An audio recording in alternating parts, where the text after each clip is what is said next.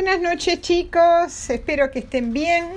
Bueno, siguiendo con estos cuentos sobre casos reales, hoy les voy a contar eh, sobre la primera expedición al Polo Sur. ¿eh? Eh, fue un noruego, Roald Almudsen, que llegó al Polo Sur el 11 de diciembre de 1911. Roald Amundsen. Amundsen. ¿ok?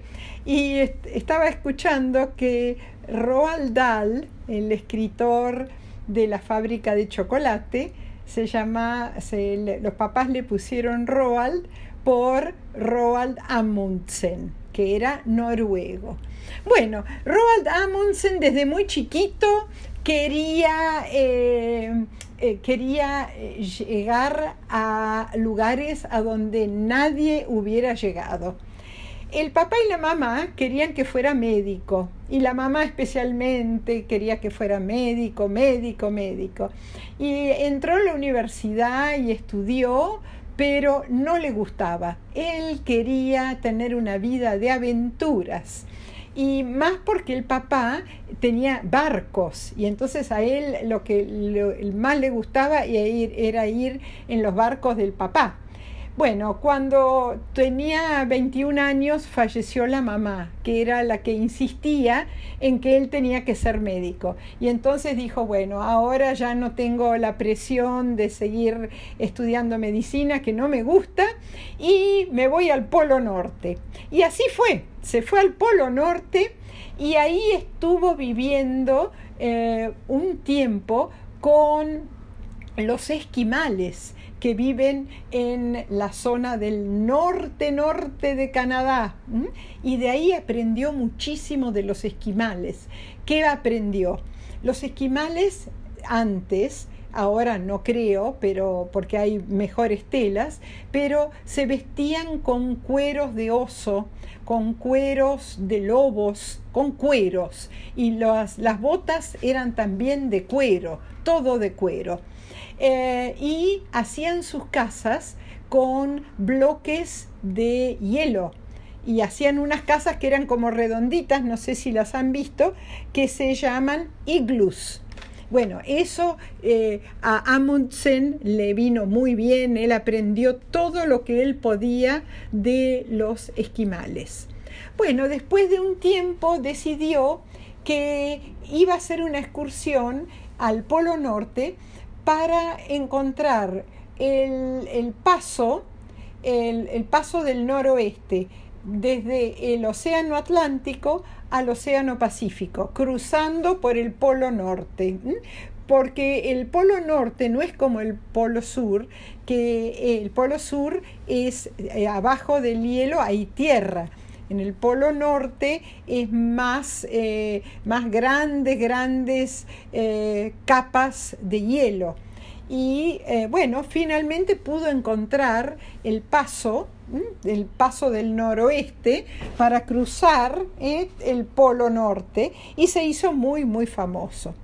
Y, pero él quería llegar a la, al, al centro del Polo Norte. Y, eh, pero, ¿qué pasó? Se enteró que había otra excursión que ya había salido para el Polo Norte y entonces decidió no decir nada y preparar la excursión para el Polo Sur. El Polo Sur está al sur, sur, sur de la Argentina. ¿Mm? Nosotros tenemos una parte del Polo Sur que se llama ¿Mm? eh, en, la parte de la Antártida, ¿eh? la Antártida que, bueno, nosotros reclamamos como Argentina, ¿Mm? como parte de Argentina. Después papá y mamá les pueden mostrar los mapas. Entonces, bueno, Amundsen no dijo nada, nada de que estaba preparando la excursión al Polo Sur. ¿Por qué? Porque también había un inglés que se llamaba Robert Scott, que estaba también planeando la excursión. Y Amundsen le quería ganar a Scott. Entonces, bueno, eh, él no dijo nada, preparó la excursión y ya en, eh, octubre de 1910 eh, se viajó hasta, el, hasta la Antártida, hasta la Antártida, con trineos y 100 perros, 100 perros, perros que él había traído del norte de Canadá, los perros que usan eh, los esquimales. ¿No? Y aprendió cómo hacer trineos muy livianos también de los esquimales y traía para él y para sus eh, creo que seis o siete acompañantes todos vestidos con cueros de oso, de lobos, de focas, pero nada de lana, nada de lana. Bueno, llegó el 20 de octubre a, la Antártida, a la Antártida, y eh, hacía demasiado frío demasiado, demasiado frío. Entonces, eh, él todo porque le quería ganar al capitán Scott, ¿no? Y se adelantó y tuvo que esperar bastante tiempo en la Antártida hasta que mejorara un poco el tiempo, hasta que eh, se hiciera, eh, bueno, fin de la primavera y verano. Y bueno, salió con cuatro trineos y cien perros Em, ¿Qué pensaba hacer él? Ah, y comida, comida había llevado eh, mucha carne de foca, carne de foca, sí, galletas, eh, mucho chocolate, mucho chocolate porque cuando hace frío está buenísimo comer chocolate y comida para los perros.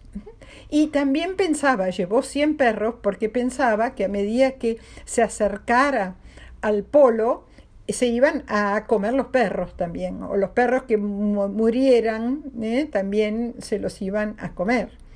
Eh, bueno, salieron entonces eh, en octubre y tenían que cubrir 3.400 kilómetros y tenían cuatro trineos a donde llevaban la comida, cuatro trineos tirados por 15 perros cada uno. Y ellos eran, eh, todos estos noruegos, eran grandes esquiadores. Y bueno, de a poquito, de a poquito se fueron acercando. Eh, ellos salieron el 11 de diciembre de 1911 y eh, llegaron el 26 de enero, o sea que tardaron casi dos meses en cubrir los 3.400 kilómetros. Bueno, eh, cuando llegaron eh, ya les quedaban la mitad de los perros, la mitad, pero bueno, pudieron llegar y llegaron el 11 de diciembre, pero no, perdón, el 11 de diciembre llegaron y volvieron el 26 de enero. Eh, cuando llegaron al polo, ahí se quedaron tres días, pusieron la bandera de Noruega, porque Amundsen era noruego, pusieron la bandera y em, eh, bueno, eh, sacaron fotos de ahí, se quedaron tres días para estudiar bien cómo era la zona y después dejaron parte de la comida. Ellos sabían que Robert Scott estaba, estaba llegando, estaba mm, por venir y dejaron comida y le dejaron una carta diciendo nosotros llegamos primero. ¡Wow! Pobre, pobre Scott. Bueno, em, después eh, partieron de vuelta, ¿eh? de a poquito, de a poquito, y llegaron con muy pocos perros, creo que con 15 perros de los 100. ¿eh? Muchos se murieron, muchos se los comieron, bueno, pero si no, no tenían nada para comer, ¿no? Y, llegaron y bueno, se convirtieron en héroes eh, mundiales, toda la gente quería saber cómo habían hecho, etcétera, etcétera. El pobre Scott, ¿qué pasó con Scott?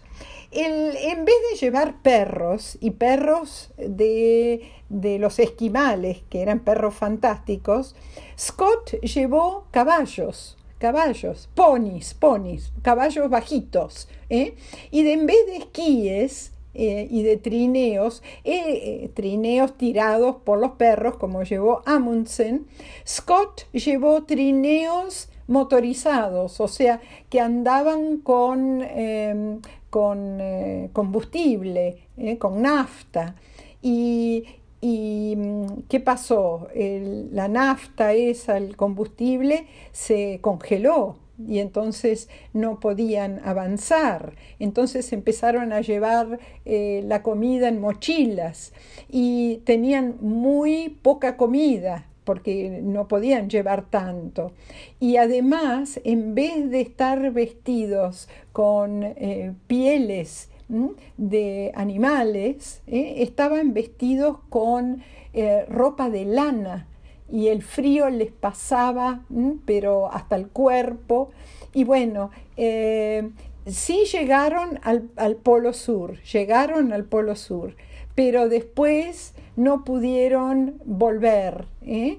Eh, se murieron, Scott y los cuatro compañeros se murieron y, bueno, así terminó la, la expedición de Scott mientras que Amundsen pudo llegar al barco que lo estaba esperando junto con sus compañeros. Ninguno, ninguno sufrió eh, mucho el frío. Eh, a veces en el polo lo que les pasa, eh, pasa muchas veces es que a uno se le congelan los dedos de la mano y los dedos del pie.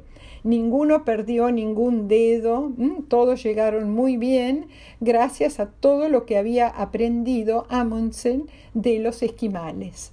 Bueno, y después siguió, porque era un aventurero de corazón, siguió haciendo todo tipo de expediciones y finalmente Amundsen falleció en, cuando se estrelló un avión en el que iba, que iba a rescatar a, unas, expedicionarios eh, del Polo Norte y bueno, el avioncito en el que iba se estrelló y él falleció, pero ya era bastante grande.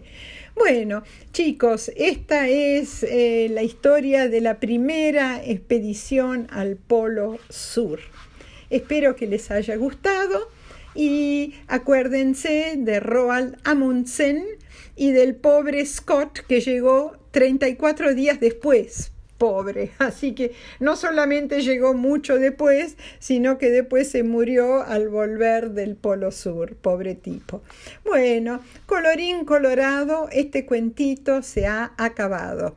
Espero que lo hayan disfrutado y que duerman bien y les mando muchos besitos.